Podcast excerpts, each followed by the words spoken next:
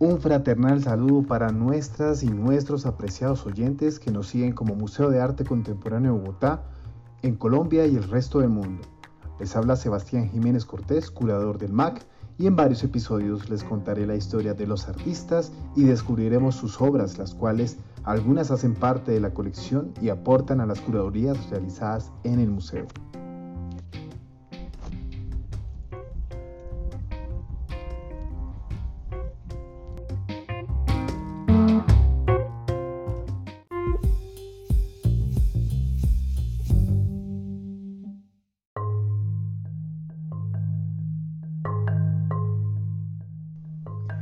Este primer segmento te llevaré por una breve travesía por la vida del artista Mónica Meira y al finalizar descubriremos su obra El Bolso de 1971 expuesta con la curaduría Identidades Híbridas 2020 en el MAC.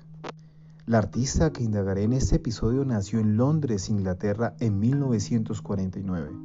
Es pintora, dibujante, retratista y grabadora de familia argentina.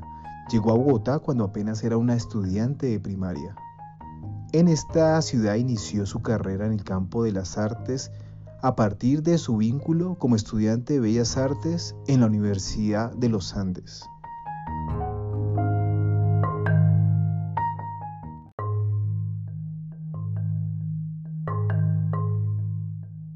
Mejor dejemos que la propia artista nos comente su trayectoria.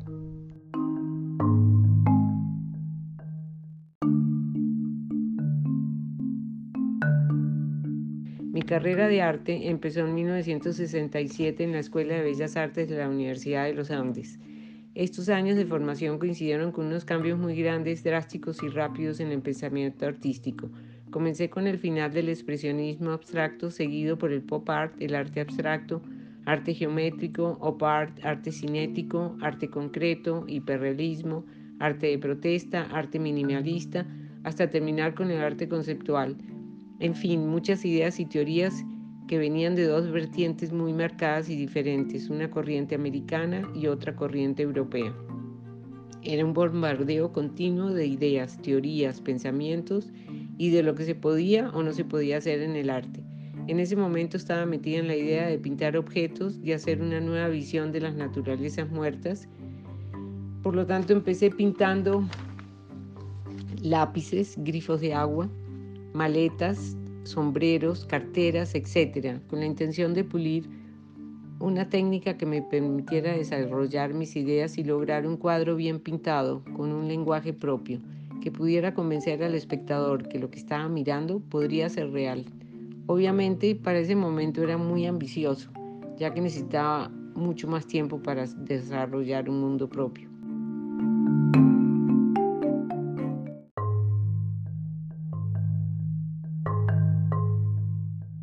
Su trayectoria como artista se ha desarrollado de la mano de grandes maestros como Juan Antonio Roda, Santiago Cárdenas, Juan Cárdenas, Carlos Rojas, Luis Caballero, Nirma Zárate y Humberto Yangrandi, entre otros, artistas de los cuales hablaré en próximos episodios, ya que algo de su extensa obra reposa en la colección de nuestro Museo MAC. En su obra, Mónica Meira ha explorado diferentes estilos, los cuales van desde el pop influenciado por la coyuntura de los años 70, hasta llegar al paisajismo con detalles surrealistas que se aprecian en la producción más reciente.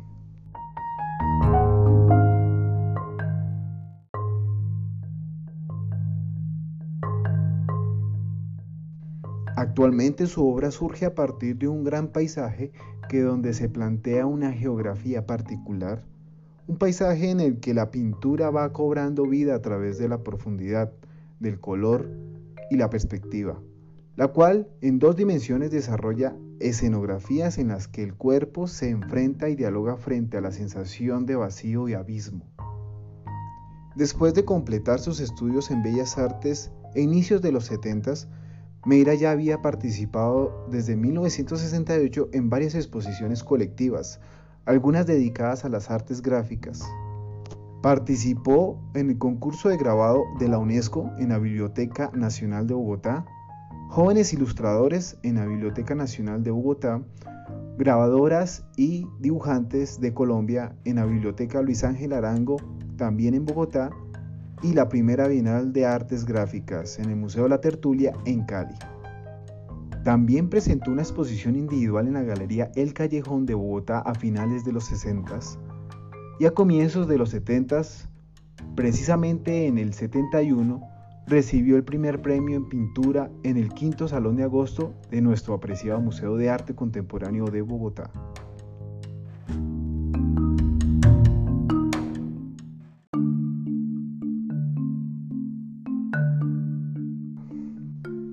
Luego de los frutos que empezó a cosechar y en esa inagotable búsqueda del estudio de la pintura, realizó a mediados de los 90 la maestría en color en el taller de imprenta a color de la ciudad de Nueva York y en los 2000 ganó la mención de honor en el concurso de pintura latinoamericana de Ernesis en Santiago de Chile.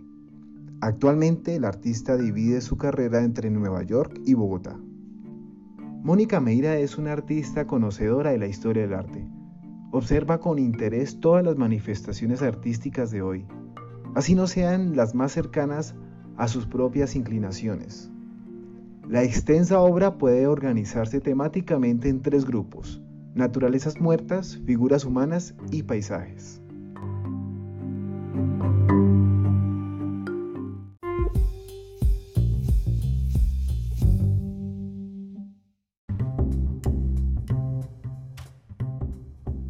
Muy bien, damas y caballeros, apreciados oyentes, después de haber hecho esta tenue pincelada en la trayectoria del artista, ahora enseñaré lo que nos nombra la obra.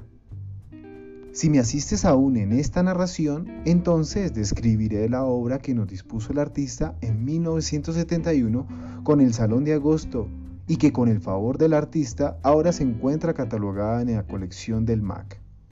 Expuesta con la curaduría Identidades Híbridas 2020, expondremos detalles descriptivos y opiniones sobre los símbolos o concepto que carga la obra e interpretar cada detalle que la configura.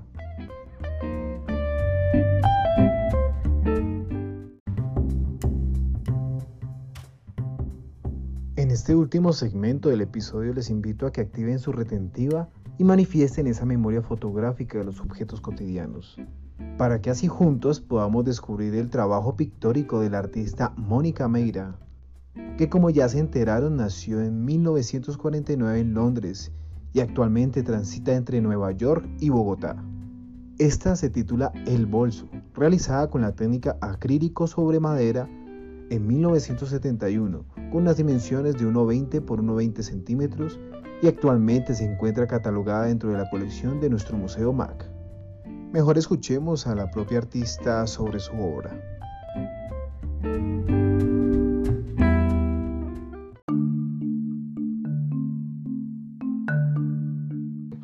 Este cuadro pintado en 1971 en acrílico sobre madera de 1,20 metro por 1,20 metro era parte de mi tesis de grado que presenté en la Universidad de los Andes. En ese año fui invitada a participar en el quinto Salón de Agosto que se realizaba anualmente en el Museo MAC por iniciativa de su fundador, Germán Ferrer Barrera. Obtuve el primer premio de pintura con esta obra y entró así a formar parte de la colección permanente.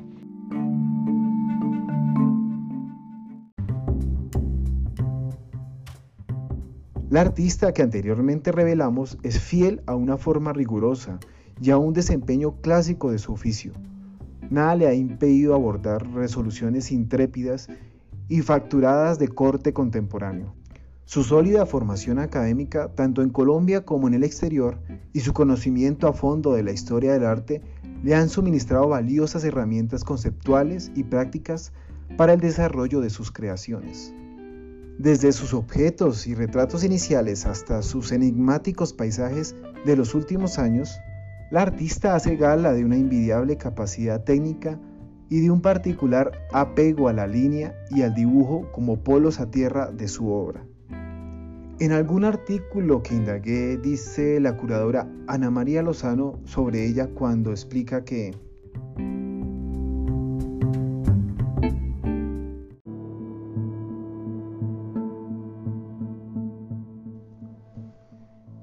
observadores poseemos la ventaja de tener el mapeo del territorio, el control visual sobre el espacio.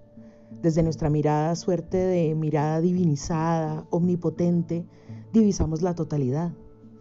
Podemos asimismo prever recorridos, desenlaces, a diferencia de los sujetos de la representación, enfrascados en extraordinarios esfuerzos, sumergidas dentro del territorio y por ello incapaces de ver el mapa, de precisar las fronteras. Desde el territorio no es posible dar cuenta de extensiones o accidentes. Creo que de esas sumas narrativas proviene la desolación imponente que sobreviene de las series pictóricas recientes de Meira.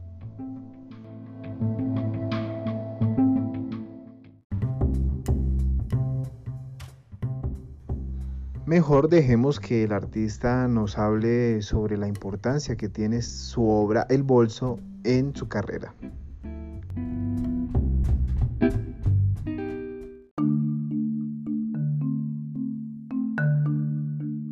Mi obra durante todos estos años también ha pasado por muchos cambios, búsquedas y diferentes temas y técnicas que han venido a formar parte de mi proceso artístico.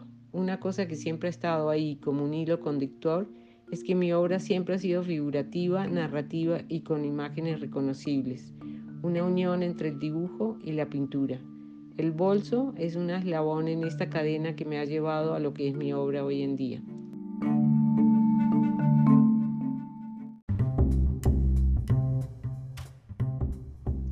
Después de esos comentarios categóricos que nos invita a pensar sobre el artista, en su mente van a intuir entonces la obra El Bolso, teniendo presente el estilo hiperrealista contemporáneo, ya que los detalles del objeto los describiré con profundidad. En el formato cuadrado que el artista eligió está fondeado por completo de un blanco inmaculado. Se ve interrumpido por los bordes del cuadro claramente y en el centro sobre todo como si estuviera colgado en ese muro plano tipo galería el bolso de cuero que cuelga de una puntilla, los cuales representa con tanta virtud y detalle tipo fotográfico. El bolso, con sus respectivas cargaderas o asas de mano, una de ellas sostiene al objeto y la otra se descuelga con mucha naturalidad, irrumpiendo en sentido vertical el centro del encuadre, todo el conjunto. La cremallera del bolso al estar abierta permite que se asome su interior con más detalle el cual se encuentra vacío. Solo es visible el forro interno, que es de color azul marino. Tanto las asas como el bolso están amarrados entre sí por argollas doradas, y la cremallera también de ese mismo color, en medio del color siena del cuero y de la tela azul oscuro, generan contrastes y vida a los colores apagados con el que el bolso están pintados en la escena. Y al ser el único elemento de la imagen, la hace un tanto minimalista. Además, por su composición y proporción tamaño real, el bolso solo cubre una sexta parte del cuadro que está invadido del blanco toda la superficie. La proyección de la sombra del bolso sobre el blanco sugiere mayor tridimensionalidad y por la ubicación de la luz que lo ilumina de manera cenital, nos indica la importancia del objeto en sí mismo, permitiendo resaltar el valor del objeto en la vida de la sociedad, dejándonos en entredicho que el consumo de objetos que son de uso cotidiano, ya sea para una mujer o en cualquier contexto, revela la identidad de quien se ha apropiado de ese dicho objeto. Independientemente del origen de la persona y del objeto, permite pensar en la hibridación, tanto cultural, económica y social, en cada individuo y a su vez se expresa desde su apariencia con objetos de uso o de moda, manifestando así una identidad o una personalidad propia de cada persona.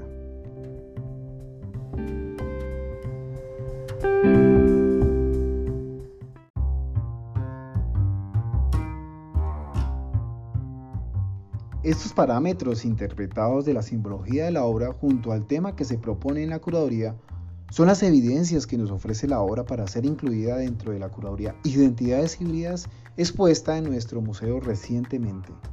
Señoras y señores, esta es entonces la obra del artista y su aporte a la construcción de identidad y en la historia del arte contemporáneo colombiano. Apreciadas y apreciados oyentes, quiero invitarlos a que observen la obra Saquen sus propias conclusiones y comenten en nuestras redes sociales. E invito a que me sigan escuchando en siguientes episodios, investigando la vida y obra de los artistas que construyen nación a través del arte. Nos escucharemos nuevamente hasta la próxima.